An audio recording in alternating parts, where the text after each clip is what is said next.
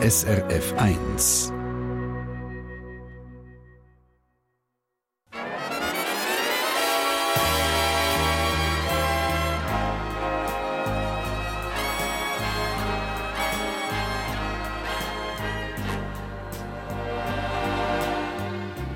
Persönlich.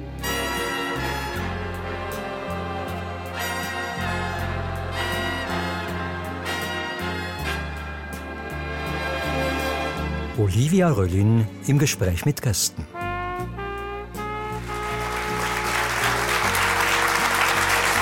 Ja, einen schönen Sonntagmorgen und herzlich willkommen hier bei der Sendung «Persönlich» aus dem SRF-Studio Zürich. Persönlich, das ist die Sendung, wo man eine Stunde lang in zwei Lebenswelten eintaucht, heute mit zwei Personen, wo ich glaube, kann man schon sagen, immer wieder dafür arbeiten, dass die Welt ein Stückchen lebenswerter wird. Bei mir ist Sanja Ameti, 31, Juristin und Co-Präsidentin von Operation Libero.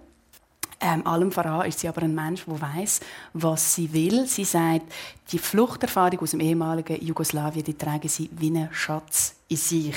Sie lebt zusammen mit ihrem Freund in Zürich. Herzlich willkommen. Merci. Bei uns ist auch der Pierre Stutz. Er ist gerade noch 69 und er war vieles bis er heute so da sitzt als der, der er ist. Er war zuerst Mönch dann Priester. Heute ist er Autor von theologischen Büchern, sehr erfolgreich, auch Coach. Redner, er lebt mit seinem Mann zusammen in Osnabrück, Deutschland. Herzlich willkommen an dir.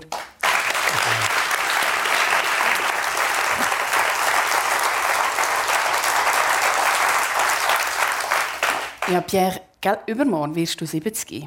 Wie fühlt sich das so an? Wunderbar. Ich habe ja hart durch müssen durchs Leben. Und jetzt heute Morgen ist mir beim, wenn ich aufstehe, sage ich immer Merci la vie. Also danke Leben. Mhm. Und heute Morgen unter der Dusche ist mir wirklich das Bild gekommen, oh, das ist schon toll. Über meinem, über meinem Leben ist im Moment der Regenbogen. Und das genieße ich total. Ein Regenbogen, aber das heißt, es regnet ja gleichzeitig. Nein, das ist eben, das ist eben dass, dass äh, beides, Regen und Sonne, was verbindet. Das Schwere und das Leichte, das Lachen und das Briegen, dass das zusammen gehören und äh, das passt gut zu meinem Leben. Zu deinem Leben passt auch das Buch, das du jetzt gerade geschrieben hast, nämlich eine Autobiografie, wie ich der wurde, den ich mag. Erst gerade rausgekommen, wie ehrlich ist man eigentlich in einer Autobiografie? Ich habe versucht, sehr authentisch zu schreiben, wie ich das bei allen Büchern mache. Aber es ist natürlich klar, äh, dass eben, ich bin jetzt 69 und 363 Tage alt. und ich hatte schnell gemerkt, wenn ich jetzt überall würde mich ausbreiten, dann wird das Buch viel zu lang. Es ist für mich klar gewesen, 200 Seiten. Mhm. Und äh, der rote, der goldene Faden durch das Buch ist eben wie lange ich gebraucht habe, um mich gern zu haben, um mit mir befreundet zu sein. 49 Jahre Krieg gegen mich.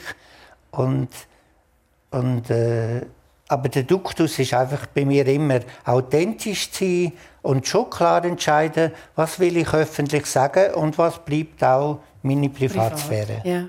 Sanja, du bist, du, dein letzter grosser Geburtstag war 30 bist du vor dem auch so euphorisch gewesen, wie Pierre jetzt vor seinem 70. Nein, ich, ich habe äh, das erst am Abend gemerkt, als ich Dass du Geburtstag hast? Ja, ich, äh, ich habe an diesem Tag habe ich ein Podium in St. Gallen über Cybersecurity und ich habe mich sehr gefreut darauf und ich bin total einfach so in diesem Zeug drin gewesen. Äh, und dann bin ich äh, heimgefahren und dann hat mir mein Freund zum Geburtstag gratuliert. und ah ja, stimmt. ja. also du feierst den Geburtstag in dem Fall gar nicht? Nein, nein, es ist mir, also so Geburtstage sind mir irgendwie gar nicht wichtig. Ja. Also äh, ich muss dann immer schauen, es gibt ja Leute im Umfeld, denen sind Geburtstage wichtig und dann muss man aktiv schauen, dass man denen ihren Geburtstag nicht vergisst, weil man es ja seinen eigenen ja nicht so äh, auf dem Radar hat, oder? Aber Nein, das ist, wieso, wieso soll ich jetzt genau diesen spezifischen Tag im, im Leben feiern? Ich viel, also ich, wenn, dann feiere ich jeden Tag etwas, aber mhm. jetzt nicht gerade zu den Geburtstag. Ich, ich sehe den Sinn nicht. Ich muss ganz ehrlich sagen, ich finde es sinnlos. Okay, dann haben wir ein Statement. Wichtiger als dein Geburtstag ist dir Politik. Du hast gerade eine anstrengende Zeit hinter dir. Du hast kandidiert. Es ist leider nicht ganz also du bist erfolgreich gewesen, aber es hat leider nicht gelangt die Nationalrat ähm, Wie viel Spaß macht dir eigentlich so ein Wahlkampf, wo ja eben einfach auch sehr viel abverlangt von einem? Ja, das darf man ja fast nicht sagen, aber ich liebe Wahlkampf. Was liebst du daran? Ja, es ist ein Spiel. Es ist wie so... Deine Augen funkeln. ja, es, es, ist so, man, man, hat ganz viele Kandidaten und, und man überbietet sich mit guten Ideen. Mhm. Und wenn man dann kann schauen kann, was es so für Ideen aufkommen, was, ähm, das, das hat, hat, man nur also so eine Art von grandiosem Wettbewerb hat man alle vier Jahre nur mhm. in der Schweiz. Und ich genieße es richtig, ich finde das grandios. Wie groß ist denn die Enttäuschung, wenn du das so toll findest? Wie groß mhm. ist jetzt die Enttäuschung bei dir gewesen, dass es nicht gelangt hat? Also ich meine, so auf dem Listenplatz 18 weiß man von Anfang an, dass es nicht wird lange. Yeah. Das, gibt, das heisst nicht, dass man quasi die Hoffnung aufgibt, um es gleich zu schaffen. Das weiß man ja nie. Mm. Und die hat man dann auch bis zum Schluss. Die braucht man auch, um, um den Spass zu haben. Ähm, aber ähm, so viel, so, so fürschig wie möglich zu kommen, das ist für mich äh, so der Antrieb gewesen. und immerhin neun Plätze fürschig gemacht, äh, hat mich wahnsinnig gefreut und äh, ich habe es richtig genossen, ja. Ich freue mich auf die nächsten vier Jahre. also, also, für dich ist äh, nach dem Wahlkampf vor dem Wahlkampf? Ja, der Wahlkampf hat äh, letzte Woche angefangen. ja, wäre das etwas für dich? So, eben, ich habe gesagt, Redner, du bist auch sehr umtriebig, du liebst auch so das Kreativsein. Wäre das etwas für dich, Politiker? Ja, das wäre schon etwas von der, also weil ich will etwas bewirken. Ich bin ein 68er Jugendlicher. Also ich finde es das super, dass ich das wirklich nicht wegbringen in meinem Leben, dass man die Welt, die Welt verändern yeah. Dass die Welt friedvoller werden, zärtlicher. Das ist so mein Grundgefühl als Jugendlicher und das bringe ich nicht weg. Mhm. Und äh, wo ich bei mir Bedenken habe, ist, äh, ob, ich, ob ich genug harte Haut habe. Ich, ich empfinde mich als feinfühliger und ich, ich bin immer ein politischer Mensch gewesen. Und, aber wenn ich manchmal dann höre, was da alles abläuft und was man sich auch alles muss gefallen lassen, und das, das ist jetzt noch extremer geworden, ja, ja. Äh, da, da habe ich das Gefühl, ich könnte zu dünnhütig sein. Das ist ein nicht guter Punkt. Du hast angefangen, teilweise die Hassbriefe, mhm. die du bekommst, publizieren. Mhm. Hast du so eine dicke Haut, wie der Pierre jetzt gerade anspricht? Also ich ähm, ist vielleicht noch wichtig zu wissen, warum, dass man die also warum ich die publiziere. Also ich tue sie immer anonymisiert publizieren, weil es einfach wie so ein verschiedene Richtungen spiegelt, mit was dass man ähm, täglich zu tun hat, wenn man in der Politik ist, wo eigentlich in einer Gesellschaft, so wie wir sie uns eigentlich vorstellen und, oder wo wir uns zum Ziel gesetzt haben, nicht sollte vorkommen oder nicht, zumindest nicht in diesem Ausmaß. Also man ist realistisch, es wird immer so ein Stück weit sein. Ähm, das ist so ein bisschen, so ein bisschen der, der Punkt, warum ich das mache. Ähm, auch so ein bisschen aus wissenschaftlicher Sicht, weil ich mal ein Kapitel geschrieben habe zum Frauenstimmrecht und dann bin ich im Archiv gegraben und habe gesehen, was für Kommentare die Frauen sich damals haben müssen anhören, wie sie für das Frauenstimmrecht sich eingesetzt haben und dann habe ich gesehen, es ist ja genau das Gleiche. Also 70 Jahre später. Sozusagen. Ja, genau. Und ja. ich habe ich hab gesagt, gut, ich tue das auch archivieren, einfach digital auf Twitter mit dem Hashtag. Und dann, also ich brauche auf Twitter Hashtags als Archiv, äh, als zum Sortieren. Mhm. Und da finde ich die dann auch schnell wieder. Also das ist so ein bisschen mein wissenschaftlicher Ansatz ähm, zu dem. Aber ich muss sagen, in der Politik, wenn man sich den Spaß nicht nehmen will, muss man einfach relativ schmerzfrei sein. Das ist ein wichtiger. da wird gelacht. ja, aber das muss man. Immerhin der belohnende Applaus für die Schmerzfreiheit. Aber vielleicht, das muss man sich ja vielleicht auch erarbeiten oder ist auch eine Charakterfrage. Und du bist ja mit dreieinhalb in die Schweiz geflüchtet, im, äh, aus dem ehemaligen Jugoslawien, jetzt Bosnien-Herzegowina, äh, wegen dem Jugoslawienkrieg bist nachher hierher gekommen, in die Schweiz, hast deinen ersten Geburtstag vier hier gefeiert. An was magst du dich noch erinnern von dieser Flucht? Was, was kommen dir für Bilder in Sinn? Ähm, ja, vor allem Wälder. Ähm, gut, man muss sagen, es sind so filmreisartige Erinnerungen, die ich habe. Äh, und dann wirklich so einzelne Bilder. Mhm. Ähm, Wälder, der Abschied, mein Großvater, wo wir gegangen sind. Ähm, und dann einfach so, so Bilder ähm, aus dem Bus raus. Also es ist, ja, es ist eine Art es war nicht wirklich ein Bus, es war einfach ein Transportmittel, ein grosses. Ähm, ja, und dann die Decke ähm, und ja, so, so, so diese Form von Bildern. Und nachher habt ihr eigentlich gar nicht in die Schweiz kommen, gell? sondern ihr seid, ihr seid mit einem Schlepper unterwegs mhm. und der hat euch einfach in der Schweiz rausgerührt. Ja, also meine Mutter hat Verwandte in Hamburg. Ja. Mein Großvater, also ihr Vater, war Saisonier in Hamburg. Ähm, und man wollte eigentlich dort hingehen, weil man halt jemanden kennt hat dort. Und ähm, der Schlepper hat uns in Kreuzlingen rausgeschmissen und hat gesagt, 10'000 ähm, Mark mehr, damals war es noch Mark, gewesen, ähm, und sonst können wir nicht mehr weiterfahren. Dann, das hat das Schicksal entschieden, oder euers? Ja, wir haben einfach das dabei, gehabt, was man angehabt hat, ja. oder? Und ähm, dann sind wir dort halt raus. Mhm. Ja. Und nachher ist es so weitergegangen, ihr seid ähm, äh, in ein Asylzentrum gekommen, später sind ihr auf Oerlikon gezogen und äh, wo du auch aufgewachsen bist, in einer dreieinhalb Zimmerwohnung, bis ihr irgendwann sieben Personen waren. Wie war das?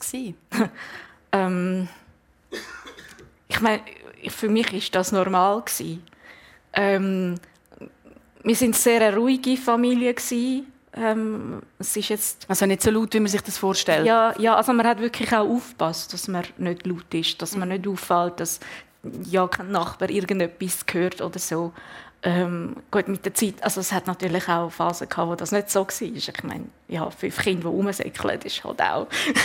das ist, ja, das ist wundermaßen nicht ganz so ruhig, oder? Aber das ist, ja, ich, wie, ich, kann, ich kann gar nicht sagen, wie, ich weiß ja gar nicht, wie, wie es anders hätte sollen sein oder gewesen wäre. Darum, ja, das ist für mich einfach normal gewesen, so, ja.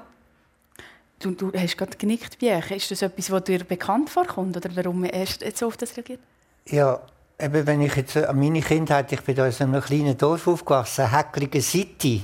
Aargau. Vielleicht. Mhm. Im Freiamt. Und äh, wir sind in einer Fünfzimmerwohnung, also vier Kinder und dann nur Tanten aufgenommen.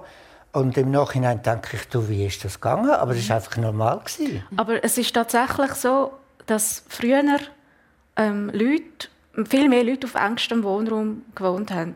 Also wir sind dann in der Stadt eingezogen, im Kreis 4, in einer, auch in einer dreieinhalb Zimmerwohnung, das zweite. Und ähm, ich habe dann mal im Archiv auch gesehen, äh, dass dort auch sieben Leute gewohnt haben, von, so in den 50er Jahren. Mhm. Ähm, also Mhm. Man hat heute natürlich ein anderes Verständnis dann ja. vom Zusammenwohnen, ist klar. Aber logischerweise gibt es bis heute Leute, die ähm, auf so engem Raum zusammen ja. wohnen oder gerade auch bei Wohnungsknappheit. Was mich noch würde interessieren, Oerlikon aufgewachsen, habe ich gesagt.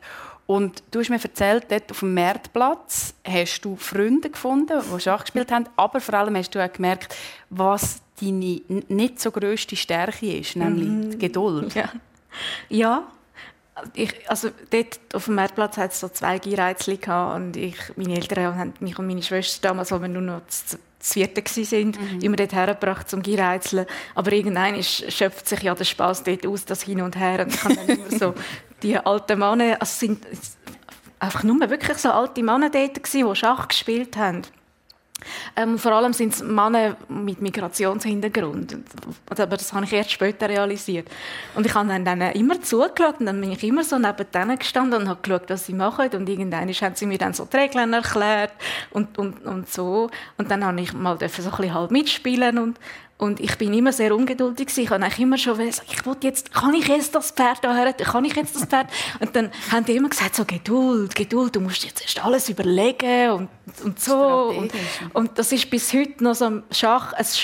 Ich bin keine gute Schachspielerin geworden, aber ich, ich versuche es wirklich regelmäßig zu spielen, weil es ist so ein persönliches Militär für mich, dass ich mich muss in Geduld üben ähm, und wirklich mir alles von Anfang bis Schluss überlegen ähm, und ja, es fällt, mir, es fällt mir immer noch schwer, aber es ist, äh, es wird schon, es wird. das hilft ja sicher auch, dass du dich in Geduld übst, gerade wenn du äh, politisch unterwegs bist. In einer Demokratie läuft es nicht immer so, wie man es gerne hätte. Wahnsinnig. Und ich habe auch gemerkt, ich habe viel damit vor den Kopf gestoßen, weil ich einfach wahnsinnig schnell unterwegs bin. Mhm. Ähm, ich treffe einen Entscheid und morgen setze ich ihn um, mhm. sonst wird mir langweilig. Ja. ähm, und das, das ist so, so funktioniert Schweizer Politik nicht. Das ist sehr unschweizerisch, das ist sehr unbescheiden. Das geht nicht. Darum spiele ich Schach. um dich selber dort so ein bisschen disziplinieren. Wir haben es schon ein bisschen gehört, Pierre. Du bist in Häglingen eben aufgewachsen, gerade neben einem Bauernhof. Was hast du so für Erinnerungen sonst an die Zeit, außer die Fünfzimmerwohnung mit der Tante? Also ich habe die Erinnerung, eben Bauernhof, habe ich eine gute Erinnerung, oder die Erinnerung, dass man, dass man einander hilft im, im Dorf. Und, aber was mich ja bis heute immer noch so prägt, oder ich, ich sage so mit Humor, auf unserem Kochentisch war eine 5-Liter-Flasche mit der Aufschrift «Was denken die anderen?» mhm. Und dann du fünfmal pro Tag immer wieder ein Löffel, zwei Löffel, drei Löffel. Was denken die anderen? Also du ist wirklich, ihr habt dort Wasser daraus rausgenommen? Nein, nein, nein, das ist, das ist nur bildlich. Oder? Also, Aha die Flasche gibt es nicht. Aber, äh, aber dir ist das als Kind so vorgekommen? Als würde ja. das, äh, als hängt das sozusagen als negative Aussage? Ja, genau. Oder? Am Tag von meiner Geburt äh, in Muri ist, ist mein... Als jüngstes Kind, gell, von vier? Ja, ja. mein Vater ist Bürgermeister geworden, also Gemeindamme, sagt man in Häcklingen. Und, äh, und das ist für mich natürlich eine wahnsinnige Kraft. Ich habe von ihm auch gelernt, eben öffentlich aufzutreten und so. Und, und die Schattenseite ist, es ist immer um das Dorf gegangen. Um mir so Vorzeigefamilie. Und es darf nichts aus der Familie raus. Äh, wir müssen immer äh, brav sein.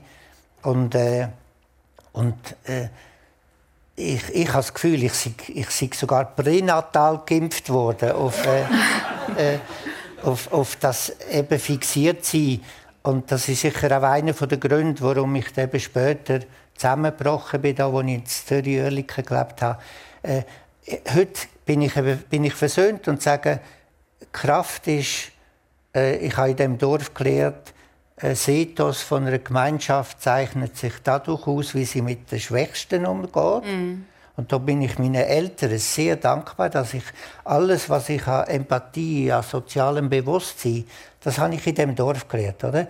Und was bei mir wirklich äh, eben lebensbehindernd ist, sonst hätte ich ja nicht 49 Jahre gebraucht für, für mein Coming-out. Du greifst jetzt ein bisschen schon vor, Pierre. Wir kennen noch nicht alle deine Geschichte. Das müssen wir noch aufrollen. Aber du sagst, dass das Zurückhaltende, dass, dich, dass das eigentlich dazu geführt hat, dass du sehr lang in deinem Leben deine eigenen Bedürfnisse zurückgestellt ja. hast. Ja. Aber zu dem gehört auch, dir ist gesagt worden, man brüllt nicht. Oder als Kind hättest du nicht sollen brüllen nebst eben dem, dass du dass ja. dich hast anpassen Also bist du, muss ich mir dich als sehr angepasstes Kind vorstellen? Ja, finde ich schon. Ja. Also ich bin auch, eben, ich habe nicht gerne mit Buben gespielt, die sind mir zu, zu kräftig gewesen, oder? Rabiat. Äh, mit, mit Mädchen. Und ich bin viel bei den Bäumen oder Bäumen ich sage immer wieder Bäume, meine Freunde, mit der Alexandra, mein Freund, der Baum. Äh, heute sage ich, Bäume sind meine spirituellen Begleiter. Ich kann von den Bäumen lernen, was, was zum Leben braucht. Also tiefe Wurzeln. Mhm. Und dann verliert man eben die Angst, sich auf Test rauszulassen. Mhm. Man verliert die Angst vor dem Fremden, vor dem Neuen, wie je, je mehr Wurzeln man hat. Aber ich bin, ich bin ein scheuer Bub, auch in einer Gruppe noch lange habe ich, habe ich immer, bin ich vielleicht, wenn 20 in einer Gruppe, dann habe ich vielleicht das Nummer 19 etwas gesagt. Ja. Und dann habe ich gesagt, okay, das nächste Mal sage ich als Nummer 17 etwas und so. Langsame Schritte. So Spiele gemacht. Genau. Und wie, der Bub, den du jetzt gerade beschreibst, der ist mit 15 in ein Internat geschickt worden in Neuchâtel, widerwillig. Ähm, das ist, was ist das für eine Welt, wenn man als 15-Jähriger dann sozusagen von daheim rausgeschossen wird und in eine fremde Sprache muss sich zurechtfinden, wo man irgendwie überhaupt nicht gerne hat, damals ja, jedenfalls? Ja. Also eben, das sind alle, alle meine drei Geschwister, die sind auf Neuchâtel oder auf Chibur, einfach ein Jahr Sprachaufenthalt. Und das ist sozusagen euch ein Militär, wie das, wie das Sanja als Schach ist. Aber ich habe das, ich einfach Französisch, ich bin auch ein fauler Hund gewesen durch die Pubertät. Und Französisch, ich habe die Sprache gehasst. Und dann bin ich, bin ich in dem April 1968 mit 179 männlich pubertierte Jugendlichen in dem Neuchâtel angekommen und alle hassen Französisch. Und alle wissen, in dem Gefängnis kommt man nicht mehr raus. 18 Stunden Französisch. Ja. Und dann ist das Unglaubliche passiert, Religionsunterricht, erste Stunde. Ich bin ja so katholisch aufgewachsen, habe nichts anderes gekannt. Und dann sagt, äh, dann sagt ein Ordensmann, im, wir werden im Religionsunterricht ins Kino gehen. Mhm. Und seitdem liebe ich Französisch. Französisch ist meine Glückssprache geworden. Und seither gehe ich zwei, drei, viermal pro Monat ins Kino. Und, äh, und das hat mein Leben nachher umgewandelt. Äh, aber dort hat natürlich auch angefangen, dass ich gemerkt habe, ich bin schwul, oder? Mit 179 anderen Jugendlichen. Und dann ist das gerade wieder, das darf nicht sein, das will ich nicht. Mhm. Und dann ist der innere Kampf. Also jede Bewegung habe ich kontrolliert. Also wenn ich mich zurückdenke, es, es, es schudert mich, es tut mir weh. Eben, ich sage 49 Jahre Krieg, mhm. weil eine Mehrheit, eben die anderen, das damals noch völlig bekämpft hat. Das ist ja noch in Deutschland hat es noch den Paragraph 175 gegeben. Also es, es ist ja einfach bis heute und das ist ja nicht ausgestanden. Wenn ich an meine queeren Geschwister in Uganda denke, in Polen, es ist, es ist ja nach wie vor kriminalisiert wird und Todesstrafe und so genau. Ähm, das ist ein interessanter Punkt, weil das verbindet euch, glaube ich, einen Teil von seiner Identität nicht können zeigen, nicht können leben. Sanja, du nickst. Ja, Pia, du hast gerade so viel gesagt. Ich weiß gar nicht, wo ich anfangen soll. Also vielleicht, also du hast gesagt, ja, die Frage, wie tut man mit den Schwächsten umgehen? Und dann hat bei mir hat das ein riesen Domino-Ding ausgelöst. So, als erstes habe ich an unsere Verfassung gedacht, in der Präambel steht, ähm, die Stärke des Volkes mischt sich mhm. am Wohl der Schwachen. Und dann habe ich an Europa gedacht, äh, während dem äh, Zweiten Weltkrieg, was passiert ist, wo Europa ihres schwächste Glied ausgeschlossen hat. Ähm, und, und, und einfach so die ganze Geschichte, die du gerade erzählt hast mit der Identität. Ich weiß noch, oder weißt, dass man aufpasst, welche Bewegung das man macht. Genau. Und das, das ist, etwas ist mir ganz, ganz fest geblieben aus meiner Kindheit. Und zwar waren meine Eltern so in einem Laden gewesen, ähm, ich glaube im Migros und man, man, also so viele Leute aus dem jugoslawischen Raum haben gerne weiches Brot das ist einfach so kulturell dort, das Brot ist weich und wenn man dann in die Schweiz kommt, wo es immer so eine Kruste hat, ähm, dann, dann, dann passiert das so unweigerlich so die Bewegung. Das habe ich bei ganz vielen Leuten beobachtet, die aus, aus dieser Region sind. Man nimmt das Brot aus dem Regal und dann drückt man es so fest zweimal, so reflexartig. Zum schauen, ob es genug weich genau. ist, wie. Und dann steht mein Vater hat meiner Mutter und mein Vater sagt, mach das nicht, Sonst merkt jemand, dass wir nicht von da sind. Mhm. und, und, und ich bin dann da gestanden, das ist mir so eingefahren und ich habe überlegt, oder das, das, das peinlich genau darauf schauen. Das ist für mich so ein Zeichen vom Fahren von der von, von, von, eigentlich von der ganzen Selbst, vom Selbstbewusstsein, vom Selbstvertrauen, das man hat in einer Mehrheit rein. Und was, das war zur Zeit von Plakat mit der schwarzen Schaf, Kosovaren schlitzen Schweizer auf. Also wirklich so, wo meine Eltern wirklich geschaut haben, so, es darf ja niemand merken, dass wir die schwarzen Schafe sind. Weil die Identität das Problem genau, ist. Genau, die, die, Identität ist das Problem. Und was dann führt, dass man sich so assimiliert. Und das ist so traurig, dass man eigentlich die Identität so, so fahren lässt. Und ich habe mir dort gesagt, gut, ähm, das habe ich dann auch gemacht, oder? Ich, ich mich Eben, aber was macht das, sag mal kurz, was macht das mit einem jungen Mensch, wie er es jetzt eigentlich gesagt hat, oder? Dass man einen Teil von seiner Identität, mhm. wo sehr wichtig ist, wo eben auch mit Wurzeln zu tun hat, dass man den so muss verstecken. Was macht das mit einem?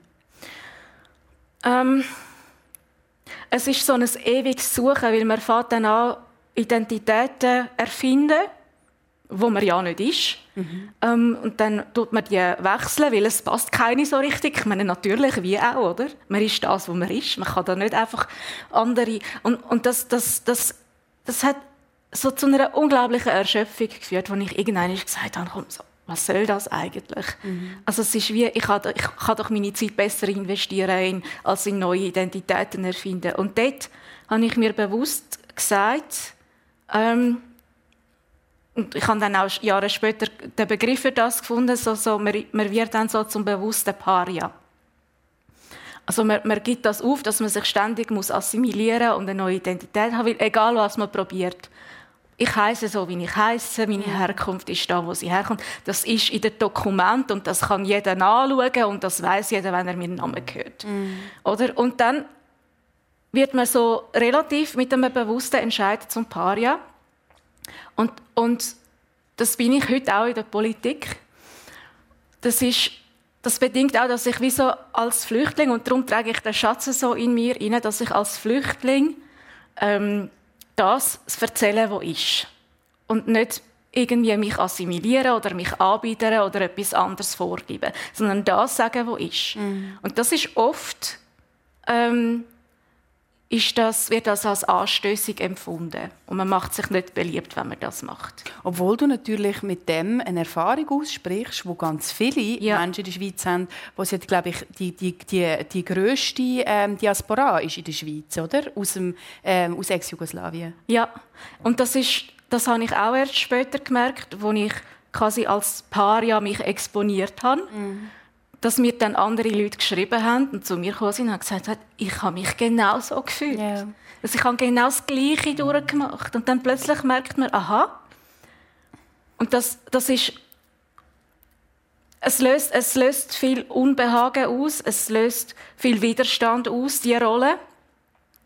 Aber es, es gibt einen unbezahlbaren Vorteil, und zwar, dass man dann merkt, dass Politik in der Schweiz nicht mehr ein Privileg ist von den Schweizer. Mhm.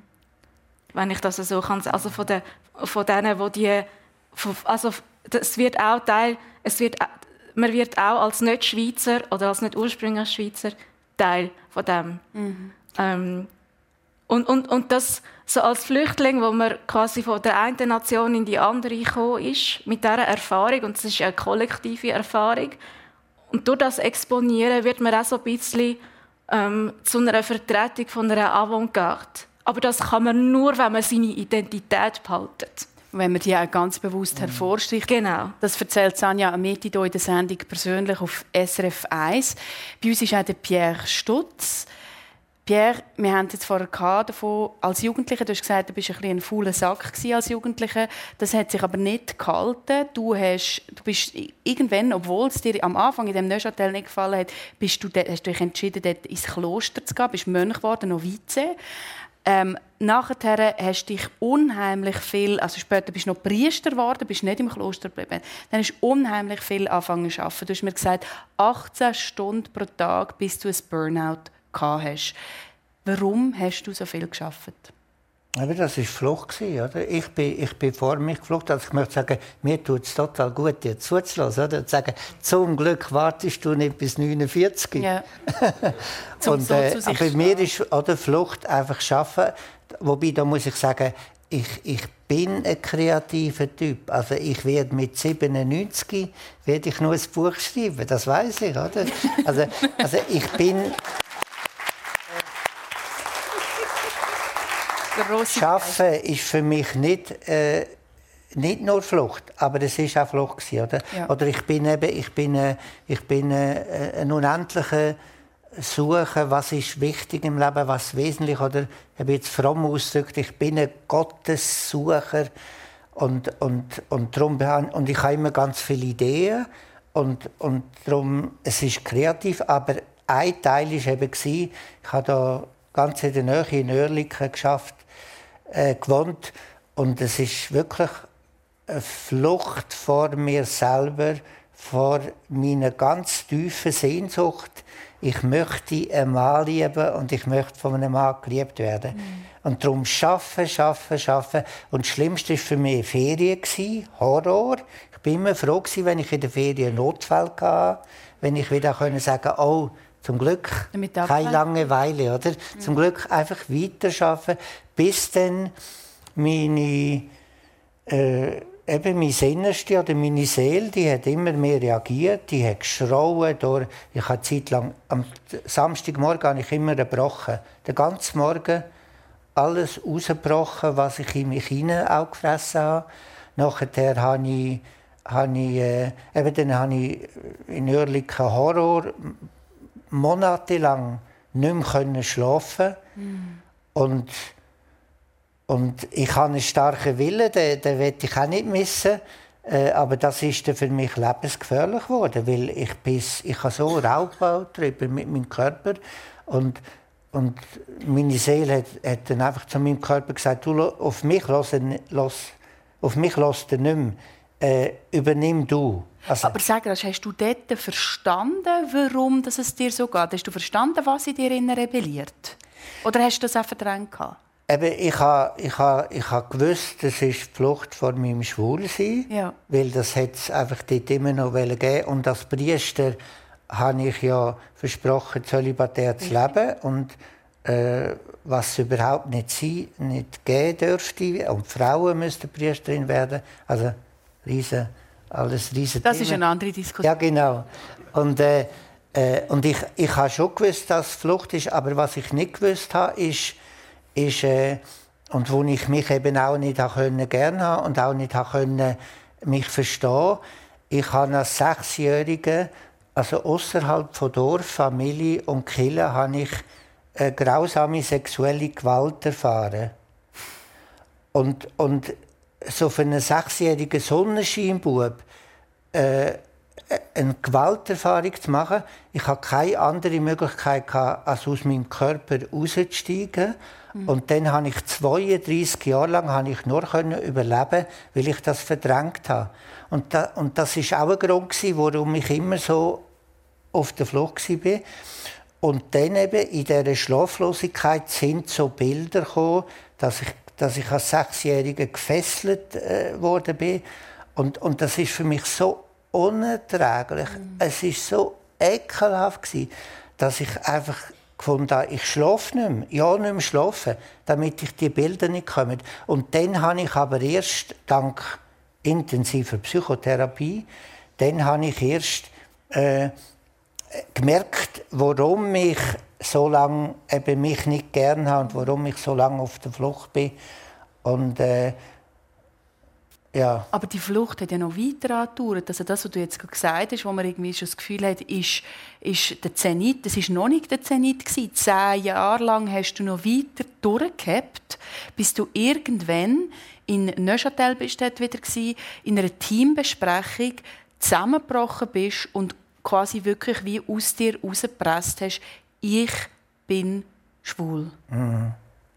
Ja, das ist, das ist eben ich habe noch mal zehn, ich habe noch mal zehn Jahre gebraucht und äh, ich, ich habe einfach die Zeit gebraucht. Aber es ist, es ist wirklich die panische Angst gewesen. Eben warum? Warum hast du die Zeit gebraucht? Was ja. ist die Angst gewesen? Ja.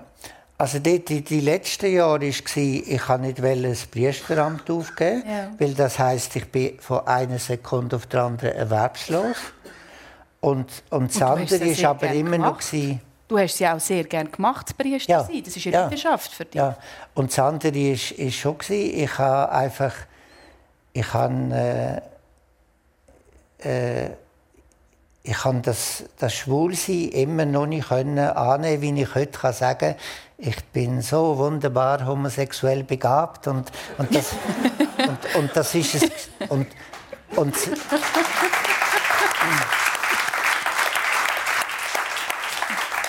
Und das Entscheidende oder, für mich als spiritueller Mensch, das ist ja nicht meine Idee, sondern die göttliche Segenskraft hat mich so toll geschaffen. Mhm. Und, und, und äh, heute sage ich selbstbewusst, äh, alle queere Menschen sind ein, ein Geschenk für die Menschheit. Eben eine Minderheit, die jahrhundertelang unterdrückt und, und äh, oder äh, da kehre ich jetzt das um und das habe ich eigentlich in dem Burnout und in diesen zehn Jahren habe ich das dann nochmal entdeckt. Das ist eigentlich für mich so das Glück von meinem Leben, dass ich dann oft mal gemerkt habe, aus der absoluten auch Verzweiflung und Ausweglosigkeit, da kann eine Kraft entstehen. Ja. Und obwohl ich dort die Kraft nicht gespürt habe, aber ich habe, ich habe sie gesehen, ganz, ganz hinten, es Licht. Und ich habe gewusst, ich mache weiter. Und, und das ist das, was ich finde, etwas vom Wichtigsten im Leben. Äh, habe ich jetzt bei dir auch wieder so gerne gehört, ja, eben einander Mut zu machen. Äh, wenn es noch so brutal ist, wir können äh, aus dem heraus kann ein neues Wachstumspotenzial stehen. Ja, und etwas, was du gesagt hast, so auch, weißt, das Schaffen, Schaffen, Schaffen bis zum Burnout, kommt mir auch nicht unbekannt vor, muss ich auch einfach ganz ehrlich sagen. Ähm, ich muss ich habe mir auch Hilfe geholt und muss schaurig aufpassen, dass das nicht so weit kommt. Ähm, und das ist dann aber auch so Schaffen raus, aus, immer so aus einer Ambivalenz, wo, also so, so aus einem Punkt von einer Zerrissenheit von, zwischen, zwischen vielen Gegensätzen. Ähm, zwischen, du hast am Anfang schon so schöne gegensätzliche ähm, Sachen gebracht und, und also so immer so zwischen, zwischen den Identitäten, die man hat, oder, oder das, wo man eigentlich am Schaffen ist, dass man wird und das, wo, wo einem quasi aufgestülpt wird, ähm, die verschiedenen Gefühle, die das auslöst. Und dann ist man immer so in einer Ambivalenz, in einer Zerrissenheit. Also selbst, selbst wenn man sagt, ich bin ein liberaler Mensch, bin ich gleichzeitig staatstragend und staatskritisch und das verriest einem immer so ein bisschen. Also selbst in diesen logischen, technischen Sachen, mal, mal blöd gesagt. Aber das ist genau das, so im Momentum von dieser Zerrissenheit äh, entsteht etwas Neues. Mhm. Und das ist für mich so, dort tun wir, aus dort heraus tun wir schöpfen. ja. Aus dort heraus schöpfst du wahrscheinlich deine Bücher, deine ähm, Schriften oder, oder deine Kunst, die du machst. Und, und ich, ich, ich schöpfe meine Sachen, die ich, die ich mache. Ähm, das ist natürlich auch immer hart erarbeitet, die Erkenntnisse, so, in dieser Art und Weise. Wenn es immer zuerst eigentlich den starken Gegendruck braucht, dass man, dass man einen Schritt weiterkommt. Ich kann nicht rasch einhängen, oder? Bei deiner, bei deiner Politisierung haben wir vorher schon etwas dazu gehört. Und es hat aber eigentlich etwas total Zufälliges braucht, damit du scheinbar in der Politik gelandet bist, nämlich in Zugfahrt mit der Elisabeth Kopp. Erzähl mal. oh. Ähm, Spannend. also ich bin immer politisch interessiert gewesen, ja. aber das hat mir so ein bisschen so den Ging gegeben. Ja. Ähm, es ist an einem relativ frühen Morgen gewesen, äh, Wir haben heute schon mal erfahren, dass es schon nicht deine Sache Genau, und, und, und also manchmal geht es mir am Morgen wirklich so nicht gut. Ich bin kein Morgenmensch, das ist für mich Folter, dass ich auf dem Weg zum Arbeiten brülle. Ja, also es ist, wie, ja, es ist einfach so, man, man, man, ist so komplett überfordert und in dieser Überforderung am Morgen, wo, wo mein Hirn ja noch gar nicht richtig funktioniert, brülle ich halt. Und dann, und dann, und das ist aber auch, das habe ich auch mitbekommen von meinen äh, osteuropäischen Eltern, man brüllt nicht. Mhm. Also ich sage es jetzt mal so, ich darf da sagen, ein Jugo brüllt nicht. Mhm. und das ist mir furchtbar peinlich. Es ist mir heute noch peinlich, wenn, man, wenn mich jemand brüllen sieht. Und dann bin ich so in den Zug rein und habe geschaut, äh, welches Abteil nimmst du jetzt, äh, so dass die möglichst niemand sieht. Und dann steht eine ältere Frau gehockt und ich dachte, ja, hockst einfach dort, die sieht wahrscheinlich eh nicht mehr so gut. und dann hocke ich dort ab und auf dem Tisch ist ihr Swiss Pass. Und dann habe ich den Swiss Pass angeschaut und dann steht Elisabeth Kopp drauf. Ausgerechnet. und dann schaue ich sie an, dann schaue ich auf den Swiss Pass und dann habe ich gedacht, so Scheiße. Elisabeth Kopp sehen mit ähm, Ja, und, und, und dann äh, habe ich wie gefunden, ja, gut, ich, ich, und das ist zu der Zeit, wo ich mich mit dem Frauenstimmrecht befasst habe. Und ich habe auch viel über sie gelesen im Zug von dem. Im Zug von dem. Und, und dann schaue ich sie an und dann habe ich sie gefragt, Entschuldigung, sind Sie die Frau Kopp? Und dann schaut sie mich an und dann sagt sie, noch nie gehört, wer ist das? und habe gesagt, ja, ich habe gedacht, weil die Frau auf dem Bild, wo der Name steht, sieht aus wie sie. Und dann lacht sie laut raus und dann sagt, jetzt haben sie mich verwünscht.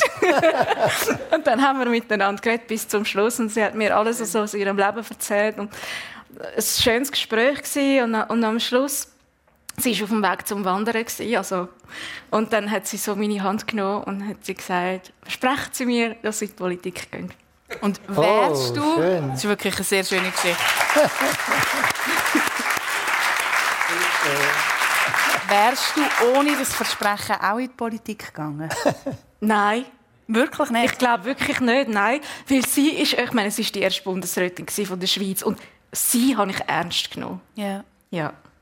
Und deine Eltern, und ich finde das insofern auch sehr beeindruckend, weil deine Eltern halten ja nicht so viel davon, dass du in der Politik bist, oder? Dein Vater war Politiker gewesen, aber für sie ist das nicht etwas, was sie gefunden haben, ist jetzt anstrebenswert, dass du das machen willst. Nein, es ist sogar immer so, egal was du machst, mach nie Politik. Also, weil, schau mal, all die schrecklichen Erfahrungen, die mir passiert sind. Und Ja. dann werden die so aufbereitet, in wirklich auch, ähnlich wie in einem Horrorfilm, bis und mit den grausamsten Details.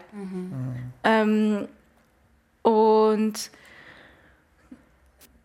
auch die Gefahr oder das Wagnis, das mit dieser Exponiertheit äh, mit, äh, sich mitbringt, ähm, das, das ist auf keinen Fall gegangen. Das ist ja genau das, was man nicht will, oder? So in dieser Unsichtbarkeit. Ähm, und ich, dann, ich bin dann einer Partei beitreten und ich habe meinen Eltern nie etwas davon erzählt. Ähm, dann habe ich gewusst, es gibt äh, dann den Arena-Auftritt und dann habe ich meiner Schwester angerufen und habe gesagt, schau, dann und dann kommt die Arena. Ich weiß, mein Vater wird vor dem Fernseher hocken. Und ich habe gesagt, willst du mit dem Papi spazieren? Ja. Und dann haben wir das irgendwie so zwei, drei Mal geschafft, dass meine Schwester dann zu gewissen Zeiten mit meinem Vater spazieren ist. Ich meine, wie naiv. ich bin furchtbar naiv gewesen. ähm, und dann, äh, ja, irgendeiner hat das gesehen, aber wir reden nicht drüber.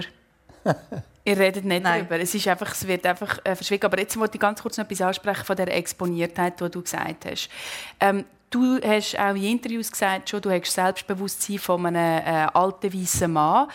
Hast du das wirklich oder ist das etwas, wo du gegen außen bewusst so die Rolle einnimmst, dass du das hast? Ich, meine, ich, bin ein, ich, ich bin ein normaler Mensch, so in diesem Sinn. Also ich, ich, ich bin nicht immer selbstbewusst. Ich, ich habe auch Zweifel an mir. Ich tue mich ständig wieder Ja, das hat fragen vielleicht eine alte Das ist jetzt nicht. Aber eben genau, darum sage ich Selbstbewusstsein von einer, von einem alten weißen Mann. Also was ich mit dem sagen will, ist, dass es einfach wie so jemand, der schon in der Schweiz seit Jahrhunderten repräsentiert ist, seit sehr langer Zeit das Stimmrecht hat. So, und da angekommen ist. Das Selbstbewusstsein, also das normale Selbstbewusstsein sollte doch jeder haben. Und wir sind erst dann eine fortschrittliche Gesellschaft, wenn jeder Mensch, egal aus welcher Minderheit oder mit welchem Hintergrund, weiblich oder nicht weiblich oder was auch immer, kann das Selbstbewusstsein so leben, wie die Menschen, die das schon historisch betrachtet länger können, weil sie halt immer in einer Mehrheit sind. Aber wir haben ja hier ein Exemplar. Wir haben hier ein Exemplar von einem älteren weißen Mann. Wie sieht es denn? Wie sieht's Ja, und schaut einmal das Selbstbewusstsein. Oder?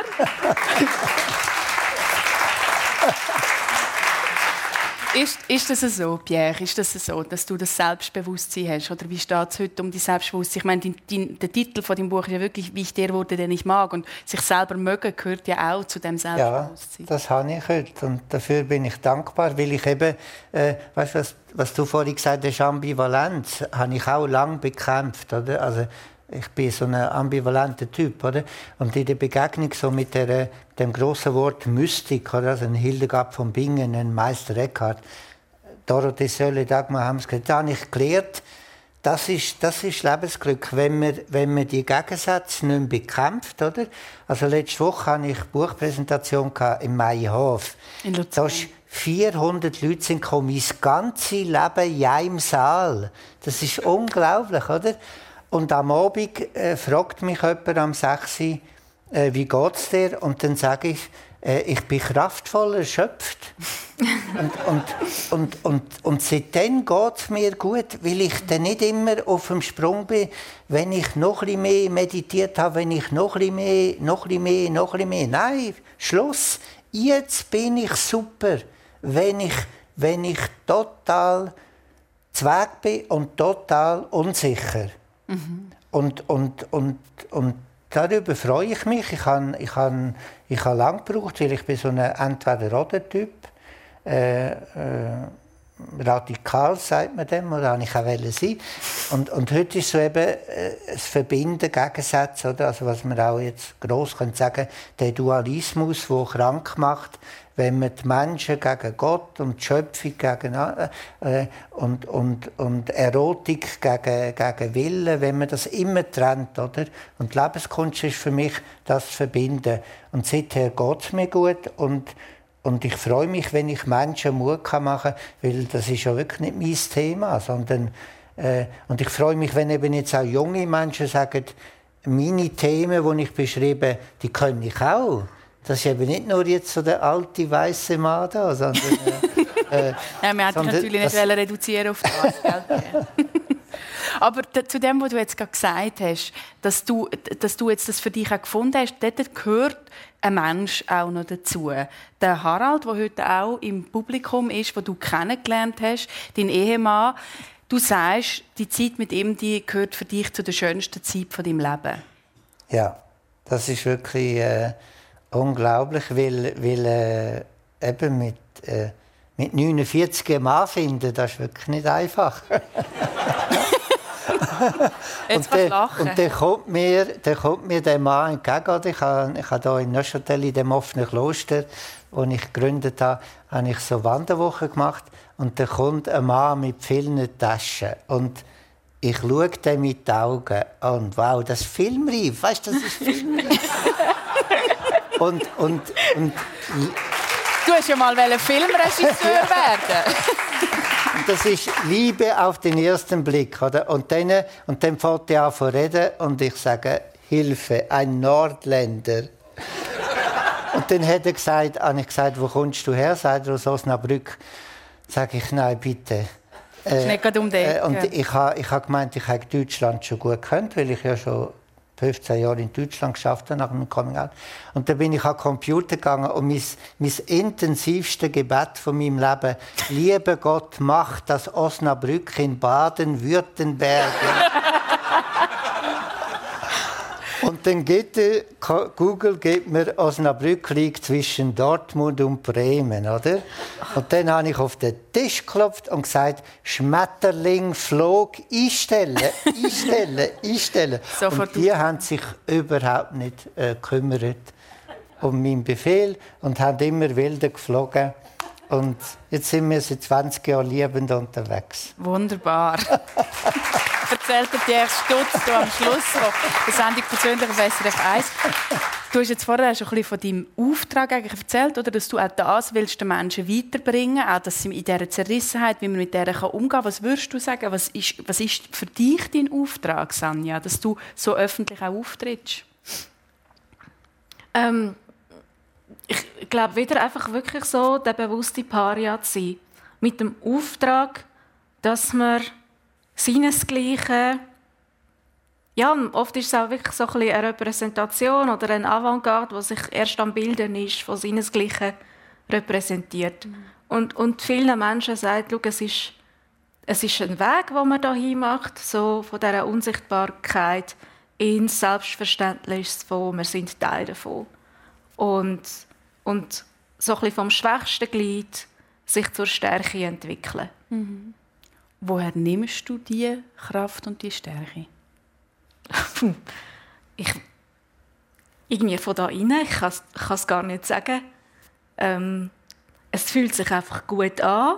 Es fühlt sich lebendig an. Mhm. Es ist immer die Zerrissenheit um, aber genau das fühlt sich so lebendig an. Mit dem lebendig fühlen hören wir auf. Ich danke euch ganz vielmal für das sehr persönliche Gespräch, Pierre Stutz und Sanja Ameti hier im persönlich auf SRF 1. Danke Ihnen fürs Zuschauen und Zulassen. Ich wünsche Ihnen einen wunderschönen Sonntag und hoffe, ich kann Sie auch beim nächsten Mal wieder begrüßen. Merci vielmals. Ihr seid so gut gewesen.